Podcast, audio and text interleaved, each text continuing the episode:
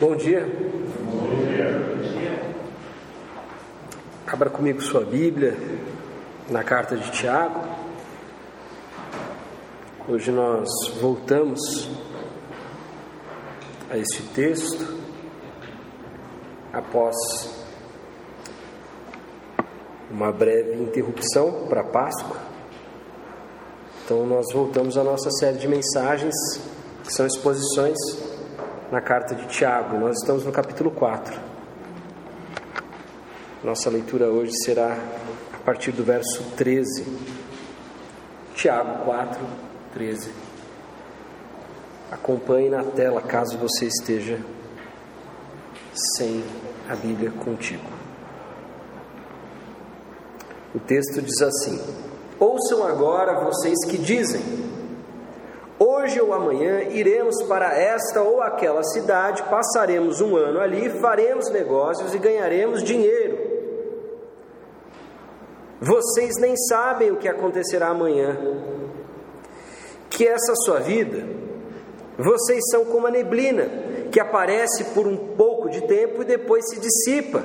Ao invés disso, deveriam dizer: se o Senhor quiser, viveremos e faremos isto ou aquilo.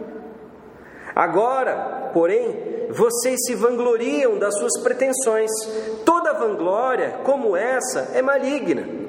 Pensem nisto, pois, quem sabe que deve fazer o bem e não faz, comete pecado. Vamos ler mais uma vez? Tiago, dizendo o seguinte para os seus leitores: Ouçam agora, vocês que dizem, entre aspas, hoje ou amanhã, iremos para esta ou aquela cidade, passaremos ali um ano, faremos negócios e ganharemos dinheiro. Fecha aspas. Vocês nem sabem o que lhes acontecerá amanhã que é essa sua vida? Vocês são como a neblina que aparece por um pouco de tempo e depois se dissipa. Ao invés disso, deveriam dizer: se o Senhor quiser, viveremos e faremos isto ou aquilo. Agora, porém, vocês se vangloriam das suas pretensões. Toda vanglória como essa é maligna. Pensem nisto, pois, quem sabe que deve fazer o bem e não faz, comete pecado. Vamos orar mais uma vez e pedir ao Espírito de Deus que fale aos nossos corações nessa manhã. Senhor, nosso Deus e Pai, nós nos achegamos a Ti, quebrantados pela Tua palavra. Obrigado, Senhor, por esse momento de louvor e adoração que temos em comunidade, que podemos, com as nossas vozes, te adorar, reconhecer Tua grandeza, te exaltar, clamar pela Tua presença neste lugar. E nós continuamos a clamar por isso. Se conosco agora, Senhor, falando aos nossos corações, desobstruindo os caminhos dos nossos corações, nos convencendo de que somos alvo, de que estamos sujeitos à tua palavra. Queremos ser transformados regenerados pela tua palavra, em parceria com o teu Santo Espírito. É o que te pedimos, é o que clamamos nessa manhã, no nome santo e poderoso do Senhor Jesus. Amém.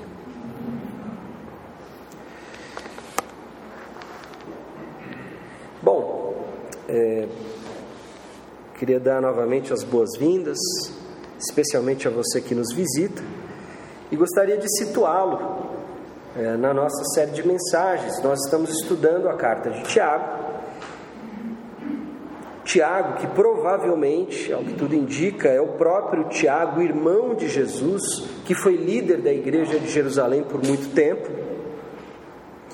Tiago escreve uma carta que parece muito mais um sermão, uma exortação, conclamando seus ouvintes, seus leitores, para que vivam de forma digna de sua fé, que sejam coerentes com aquilo que dizem crer.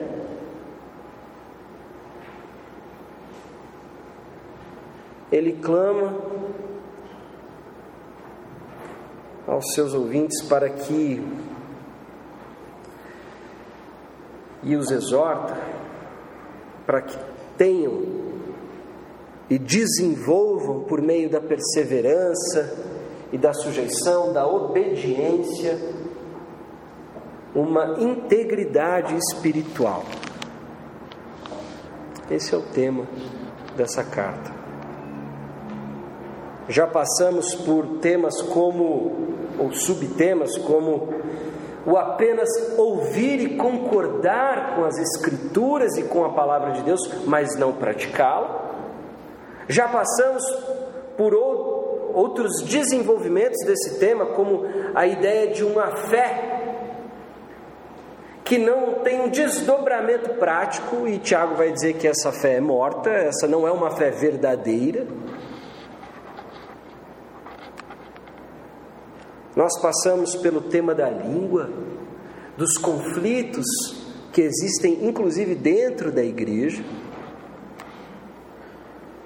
que acontecem por causa das cobiças, da inveja, das difamações. E no último domingo em que nós expusemos um texto de Tiago, foi tratado o tema do julgamento, do juízo sobre o outro e como isso é feito, especialmente através da difamação. Agora, Tiago inaugura um novo tema. Ele encerra com a questão do julgar o irmão, esse desenvolvimento que ele vinha fazendo a respeito da língua e das relações comunitárias. Aqui ele agora inaugura um outro tema e nós devemos nos perguntar do que, que ele está falando. O que, que nós acabamos de ler?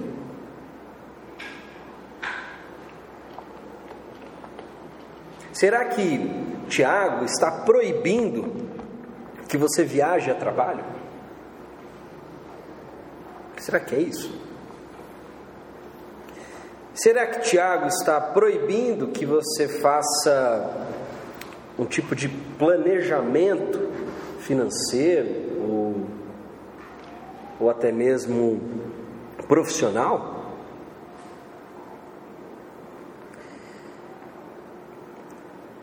Existe uma tentação de caminhar nessa direção.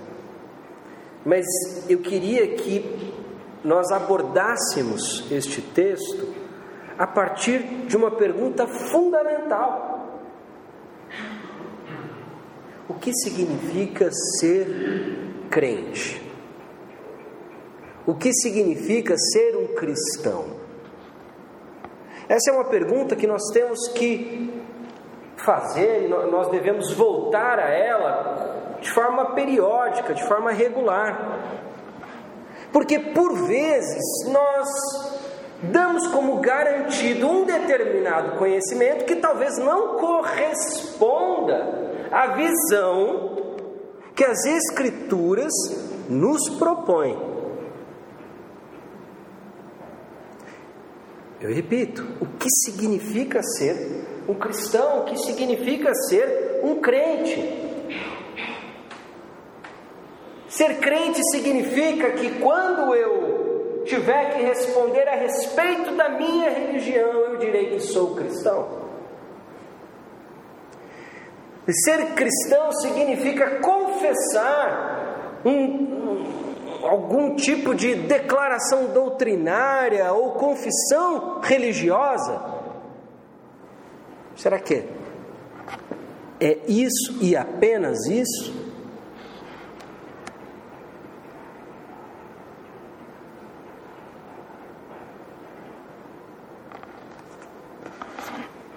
Ser crente significa dividir minha vida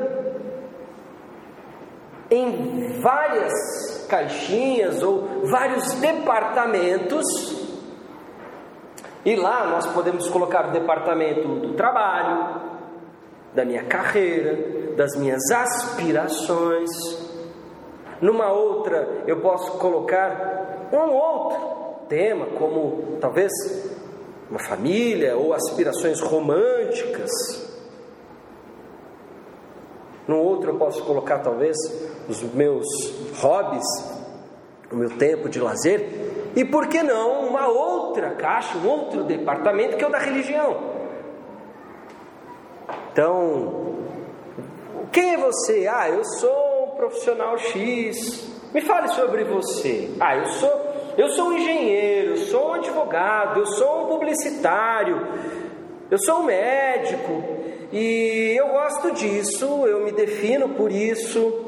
Eu faço isso nas minhas horas vagas, eu sou pai, eu sou mãe, ou eu sou solteiro ainda. E fala um pouco mais sobre isso, sobre você. Ah, é, eu tenho é, cachorros, eu, eu tenho animais que praticamente são filhos para mim, e além disso eu sou cristão, na, na questão da religião eu sou um cristão.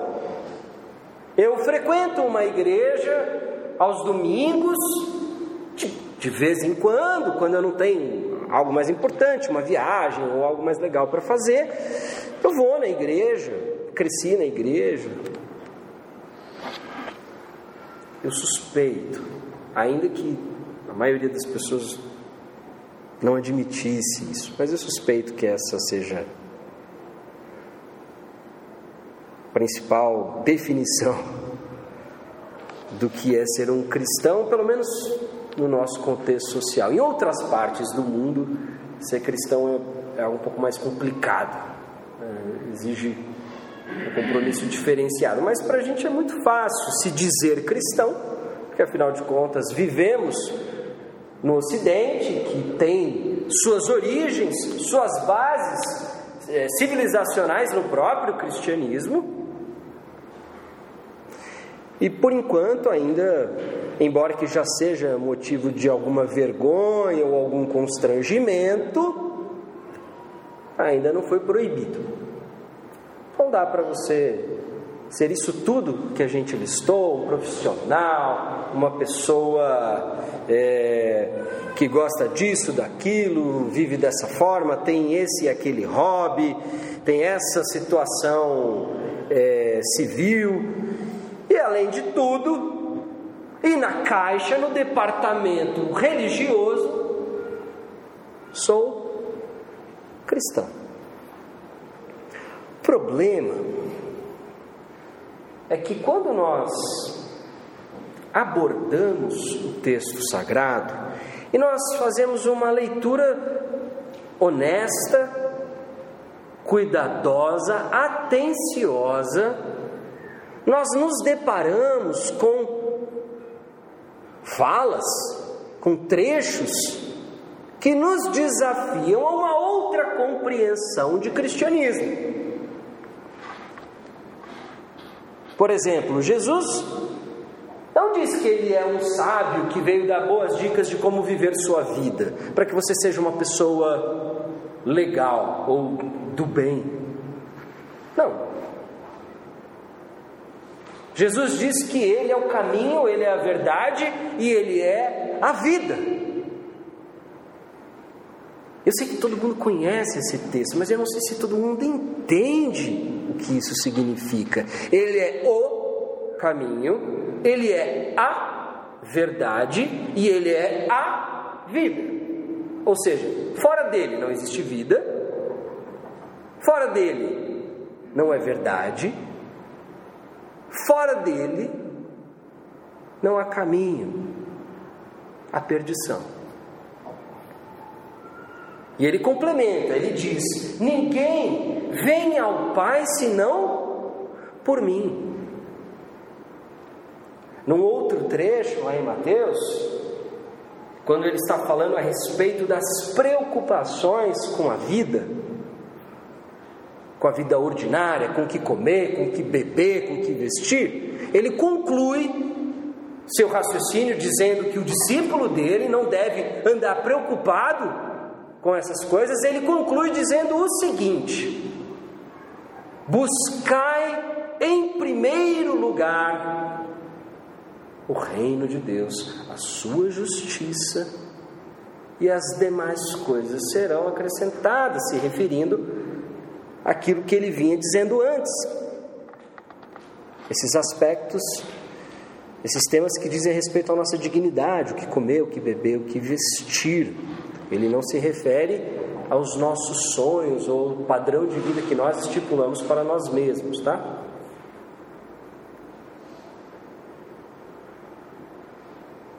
Outros textos do Novo Testamento insistem que Deus criou o mundo por meio de Cristo. Em Cristo e para Cristo. O Novo Testamento nos ensina que Jesus não é apenas um personagem histórico que viveu num determinado momento, nasceu ali,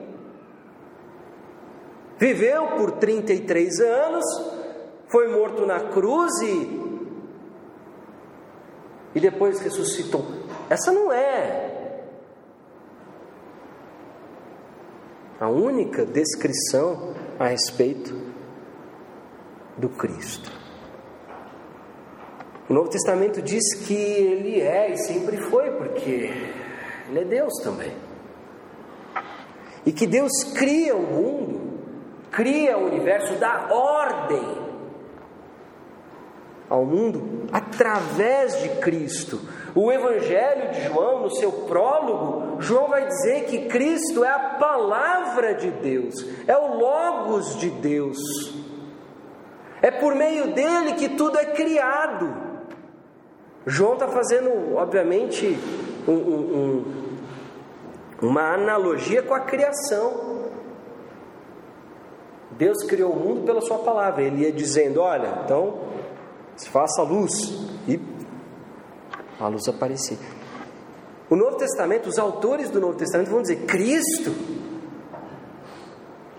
não é só este personagem que nós conhecemos pelo nome de Jesus, com o qual nós convivemos. Ele precede sua encarnação. O mundo foi criado por meio dele. Por que é importante relembrar, ressaltar todos esses aspectos? Porque nós queremos responder essa pergunta que eu fiz: o que significa ser crente?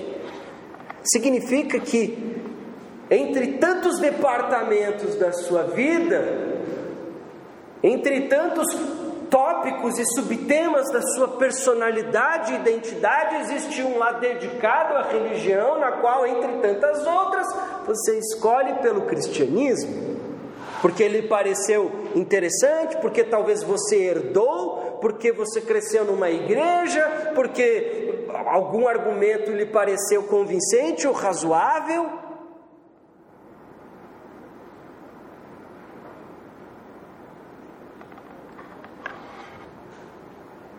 Cristo reivindica o lugar de rei. Não um rei político, não um rei temporal, mas o rei do universo.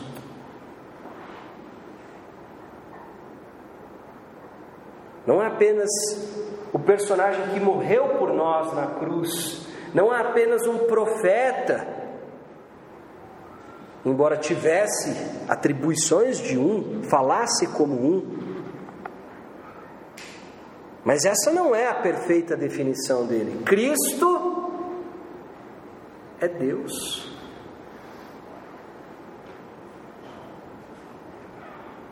Cristo é quem garante a nossa existência e a nossa vida. Ele reivindica um lugar muito mais excelente, valioso em nossas vidas, em nossos corações.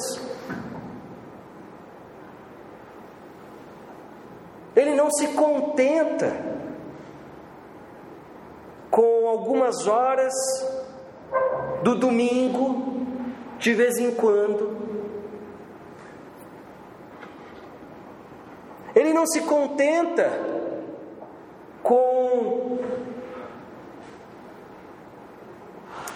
apenas ser o, o criador da sua religião. Ele não se contenta com esse lugar. Ele é o caminho, ele é a verdade, e ele é a vida, e ele é claro, ele diz: Eu não vim para qualquer outra coisa senão para dar a vocês vida e vida em abundância. Repare que ele não, não diz que veio fazer de nós pessoas razoavelmente civilizadas, do bem, para que cada um viva a sua vida, para que cada um viva os seus sonhos. Não. Ele diz que fora dele não há vida. E não há outra maneira de chegar ao Pai. Em outras palavras, não há outra maneira de nos redimirmos, não há outra maneira de nos reconectarmos com o nosso Criador, com a origem mais remota de nossas vidas e mundo, senão por Ele. É importante nós esclarecermos isso. Porque o que Tiago está proibindo aqui, o que Tiago está condenando, não é você viajar a trabalho. Não é você fazer um planejamento financeiro, comercial. Não é isso. O que ele está acusando, o que ele está é, denunciando nestes nestes homens, nesses, nesses interlocutores, é que eles fazem planos dirigidos apenas pelo objetivo de lucrar e não consideram que, em primeiro lugar, deveria vir a permissão e a vontade e a bênção de Deus. Eles não entregam seus planos ao próprio Deus, ao contrário. O que Tiago vai dizer aqui é que eles fazem isso de forma arrogante, se jactando, se vangloriando de suas pretensões, de suas ambições, e Tiago diz que esse tipo de vanglória é maligna.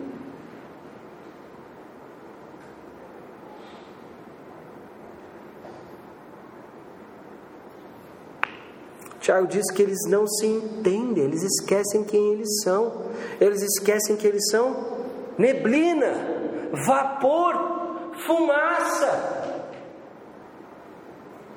Agora está aqui e rapidamente vai se dissipar. Eles não se entendem, traçam planos arrogantes, porque não consideram que antes de tudo deve vir o reino de Deus, a sua justiça e a sua dignidade será acrescentada naturalmente.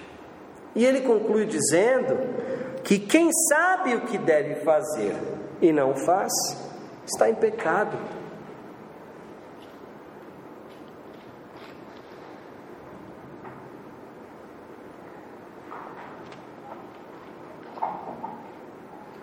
E é importante destacar que ele não está falando neste ponto aqui, neste trecho, com não cristãos. Ele não está falando dos ímpios, ele não está falando dos outros, daqueles que não creem. Ele está falando com aqueles que creem, porque, obviamente, o texto pressupõe que eles deveriam reconhecer o Senhor, afinal de contas, aqui está uma incoerência. Eles fazem planos ambiciosos, arrogantes, que não contemplam o seu Criador e que não levam em consideração sua finitude e sua limitação, como seres humanos caídos e pecaminosos. O que ele está denunciando é a arrogância humana. E quando ele diz que quem sabe o que deveria fazer e não faz é pecado, ele está se referindo ao chamado que essas pessoas receberam, porque essas pessoas chama, receberam o chamado para viver de uma determinada maneira e não vivem. Assim como nós, reservam a Jesus um lugar muito bem definido, pequenininho, das suas vidas. Mas se esquecem que Jesus não fecha com esse acordo. Ele não aceita esse lugar. Por isso, ele diz: quem sabe que deveria viver de uma outra maneira, que os seus pressupostos, suas suas ações, seus pensamentos deveriam ser outros. E quem sabe o que deveria ser, o que deveria viver e não o vive, está em pecado. E aquilo está em pecado ou comete pecado, ele não está falando exatamente de uma transgressão pontual, mas ele está falando de um proceder de um jeito de viver. E saiba que nas Escrituras, este termo, pecado, ele é usado para se referir a essas duas situações: uma transgressão pontual, onde você deliberadamente ou inconscientemente desobedece um mandamento, uma ordenança de Deus, mas também a palavra pecado se refere a um jeito de viver, a um estado espiritual, de cegueira, de ignorância, um estado de trevas, onde eu caminho na escuridão. Não à toa o salmista vai dizer que a lei, que a palavra é lâmpada para os meus pés, porque sem o Deus que se revela a nós, nós estamos perdidos andando no escuro. E o que Tiago está condenando é exatamente isso. Ele está condenando a arrogância humana. Os homens que, ainda que se, se considerem cristãos ou discípulos de Jesus, têm suas vidas pautadas na busca e, e, na, e no perseguir o lucro. Poxa, mas é errado ter lucro? Aí que tá. Olha como é sutil. Ele não está condenando trabalho. Ele não está condenando nem, nem mesmo você fazer um plano. Ele está condenando a arrogância com que esse plano é feito. Porque no caso destes homens aqui, Deus não é considerado.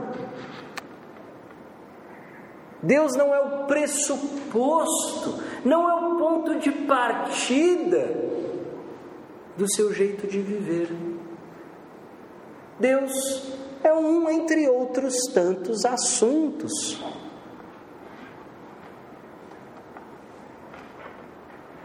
E isso não é cristianismo. Tem cara de, chama-se de, mas não é. Não de acordo com as Escrituras. Não dá para viver uma vida mundana em 80% das suas decisões e nos outros 20, 10, 15 você tenta ser cristão. Jesus, Ele te quer por inteiro. Ele quer o seu coração. Em outras palavras, o seu coração ele não quer uma apenas uma relação ultra sentimentalista ou de experiências e sensações. Ele quer ser dono das suas decisões. Ele quer, conforme falávamos na EBD, ele quer transformar a sua disposição de vida, a sua vontade. Ele quer conformar sua vontade a dele. Ele quer o seu coração, porque é isso que significa o coração nos termos bíblicos. A gente escuta coração e a gente pensa nos nossos termos culturais, como, digamos assim, a sede dos sentimentos, das emoções. Mas não é isso que significa no texto bíblico. O coração é o centro religioso do ser humano. O coração é o que dirige a sua vida. Então, a quem pertencer o seu coração, pertencerá ao seu destino. Por isso que a história do coração é tão importante. Por isso que Salomão vai dizer acima de tudo: guarde o seu coração, porque dele vem as fontes da vida, ou porque sua vida depende dele. Por isso que Jesus vai dizer: onde estiver o seu tesouro, lá estará o seu coração. Nós somos dirigidos guiados pelo nosso coração, pelos nossos amores, pelos nossos afetos. E Jesus quer ser o primeiro entre eles. Busque o reino de Deus e a sua justiça antes de tudo. A busca pelo reino, a busca pela justiça, a rendição a Cristo, a obediência aos seus mandamentos, o ser governado por Ele, que buscar o reino de Deus significa isso, tá? O reino de Deus não é uma dimensão metafísica. Está falando do céu para onde você vai depois que você morre. Quando fala busque o reino de Deus, é o governo de Deus, o reinado de Deus. Ou seja, o reinado, o governo, porque Ele é o rei. Buscar o reino de Deus é ser governado por Ele. Viva dessa maneira. Pratique o meu modo de viver, que é a minha justiça, antes de qualquer outra coisa. Isso tem que ser a base, o fundamento da tua vida. Lembra que eu mencionei que a carta de Tiago, por vezes, parece um comentário ao Sermão da Montanha, esse ponto aqui é o ponto que mais se encaixa nesse trecho que eu vinha falando há pouco, sobre buscar em primeiro lugar o reino de Deus e a sua justiça. E é interessante que em Lucas está busque antes de tudo o reino de Deus. Porque quando a gente escuta essa palavra primeiro, a gente pensa que existe um segundo, um terceiro, um quarto, um quinto lugar. E muitos de nós crescemos ouvindo a respeito de um esquema, que é o seguinte: em primeiro lugar, na sua vida deve vir Deus, segundo, sua família, terceiro, trabalho, sua função, quarto, a igreja. Com o maior respeito pelas pessoas que disseram a mim: joga isso fora. Isso é um engano. Não existe segundo, não existe terceiro, não existe quarto, não existe quinto lugar. Só existe o primeiro. Buscar em primeiro lugar. Sabe por quê? Porque quando a gente faz isso, a gente coloca uma ordem. E a gente atribui grandeza a circunstâncias que não possuem a grandeza do próprio Deus. Não, mas está dizendo que Deus em primeiro lugar. Não, está colocando uma ordem. Está colocando um esquema. Essas coisas não conseguem nem ficar perto do primeiro lugar. O primeiro lugar é a base de tudo. E o primeiro lugar é o que diz para os outros concorrentes, os outros competidores, o lugar que eles vão ocupar. É Deus que vai dizer o lugar que a sua família vai ficar, não é você. Aí está a nossa arrogância. Não, não, não. Até aqui eu me dedico a Deus, mas agora eu tenho que cuidar da minha família. Não existe isso. Isso é um engano. Isso é um veneno para a sua visão de mundo e para o seu entendimento da palavra.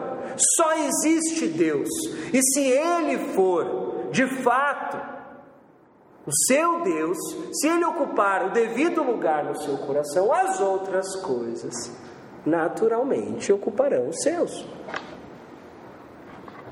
Não é você quem diz o lugar que as coisas devem ocupar no seu coração, é Deus. Ele é o primeiro lugar. Ele vem antes de tudo. Ele é o caminho. Ele é a verdade. Ele é a vida. Tudo foi feito nele, por meio dele, para ele. Precisa ser mais claro. Não dá para colocá-lo numa lista, não dá para colocá-lo num, num, entre outros departamentos e outras coisas. Ele é o fundamento. É nele que as coisas são desenvolvidas, edificadas e fundamentadas, ou não. Essa reorganização que nós precisamos fazer no nosso coração, para que nós não sejamos estes que sabemos que Cristo tem que ser tudo na nossa vida, mas nós só damos a Ele 2%. Mas todo o resto eu vivo como uma pessoa qualquer, normal no mundo. Não, mas o que você está querendo dizer? Que eu não vou trabalhar, que eu não vou é, querer ser um profissional bem sucedido? Não, eu estou te dizendo isso. Eu estou te dizendo que você vai fazer todas essas coisas para a glória de Deus. E um outro dia um amigo meu disse: Ah, mas esse negócio de glória de Deus é muito, é muito abstrato. Eu falei, ah, abstrato para você. Glória de Deus é tornar Deus conhecido por meio da minha vida. Tem muitas maneiras que eu posso honrar a Deus, que eu posso apontar para Ele, que eu posso glorificá-lo.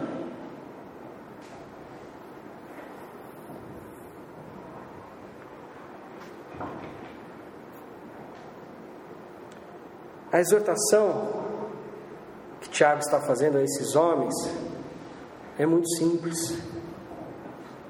O Senhor não vem em primeiro lugar em suas vidas. O que vem em primeiro lugar é a sua arrogância. E eles são tão arrogantes que eles não se dão conta da sua finitude, da sua limitação.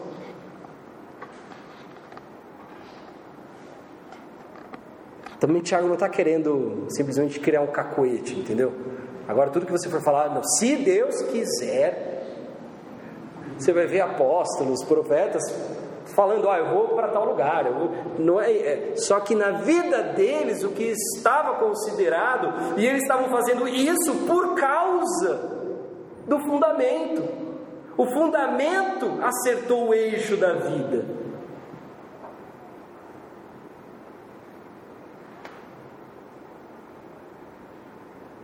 Deus é o fundamento.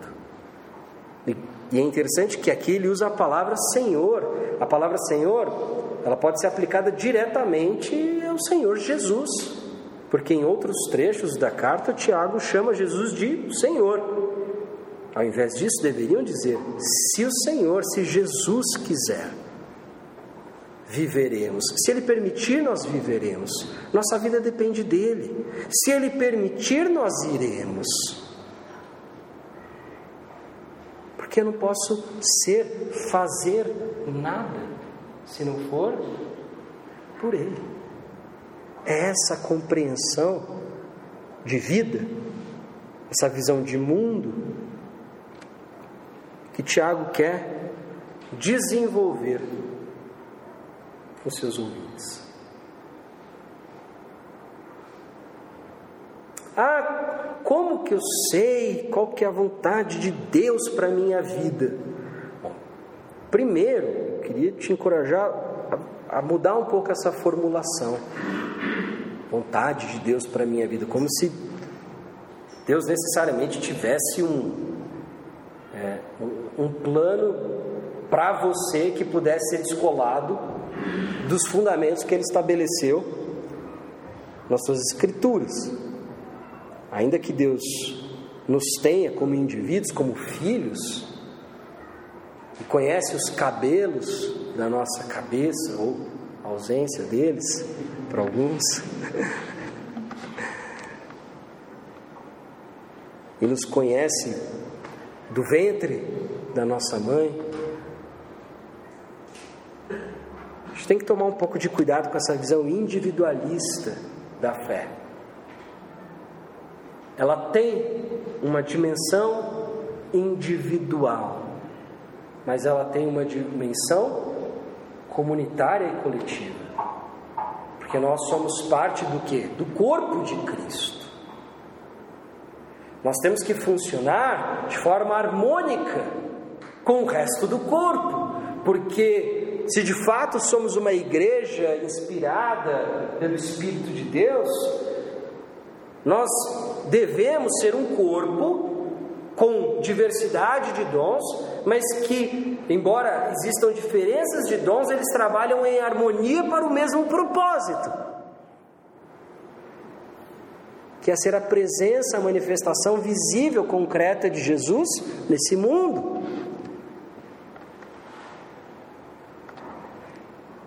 Então, a pergunta deveria ser não a vontade de Deus para a minha vida no sentido egoísta, de a, a começar dos meus sonhos.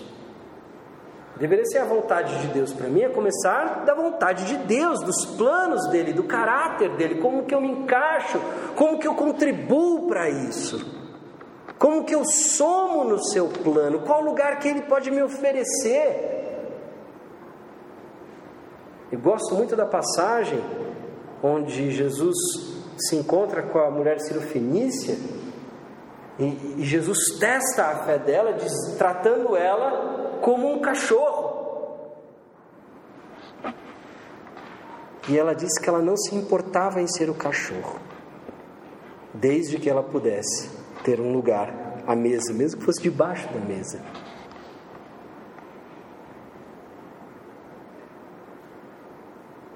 A nossa procura por aquilo que Deus quer de nós não pode ser não pode ser a partir de uma visão de mundo individualista que é sobre mim, não, sobre ele, sobre a palavra dele, sobre o plano dele, sobre a história dele, sobre a igreja dele e, naturalmente, como que eu na, na minha finitude, na minha limitação, na minha indignidade, posso fazer parte disso. Como é que eu posso servi-lo? É isso que tem que direcionar. Mas esses homens aqui são direcionados, o que vem em primeiro lugar é o lucro. Não que o lucro seja errado, mas o lugar do lucro está errado. Vamos reler o texto agora, com isso em mente, tudo que a gente conversou aqui. Ouçam agora vocês que dizem, entre aspas, hoje ou amanhã iremos para essa, aquela cidade, passaremos um ano ali, faremos negócios e ganharemos dinheiro, fecha aspas. Vocês nem sabem o que lhes acontecerá amanhã, que é a sua vida. Vocês são como neblina que aparece por um pouco de tempo e depois se dissipa. Ao invés disso, vocês deveriam dizer: se o Senhor quiser, viveremos. Se o Senhor quiser, faremos isto ou aquilo. Agora, porém, vocês se vangloriam das suas pretensões, das suas ambições, de sua arrogância. Toda vanglória como essa é maligna. Pensem nisto, pois. Quem sabe que deve fazer o bem e não faz, comete pecado.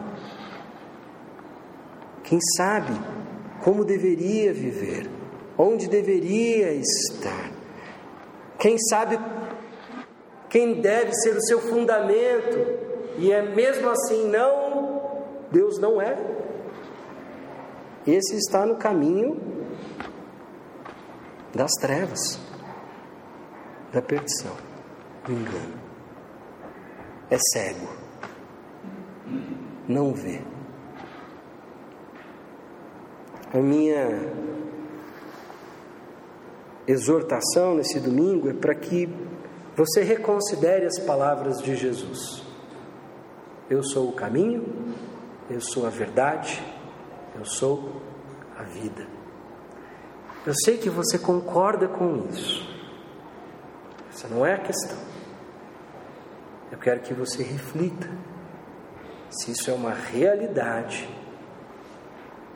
se é Ele quem você busca em primeiro lugar. Se é a sua glória que pauta sua vida, suas ações, suas decisões.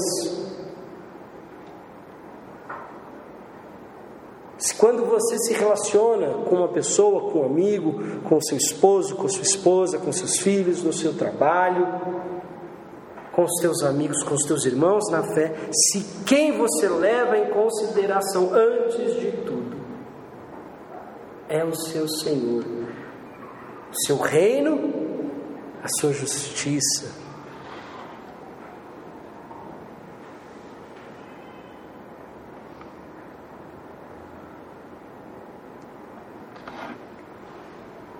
Talvez você chegue à conclusão, talvez na maioria das vezes, não é esse o caso.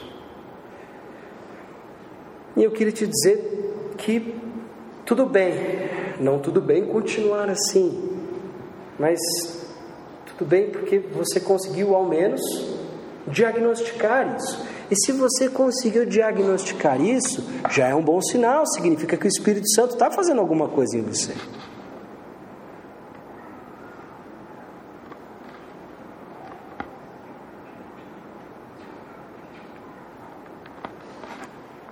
Coloque diante de Deus o teu coração. Se aproxime de Jesus como ele diz que você deve se aproximar, cansado e sobrecarregado, falido espiritualmente, pobre de espírito, sedento de justiça da dele, não de uma justiça própria, mas sedento da justiça dele da palavra dele.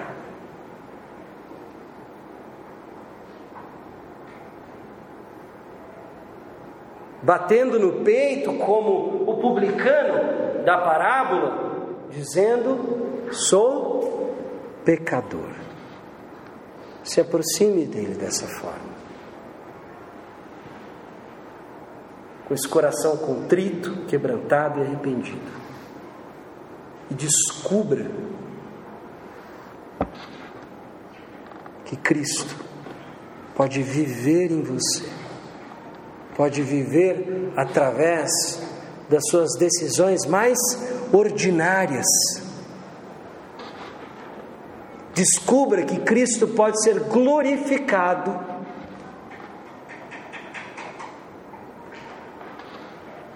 no seu dia a dia. E você então descobrirá que é possível viver para Ele, por Ele e viver nele.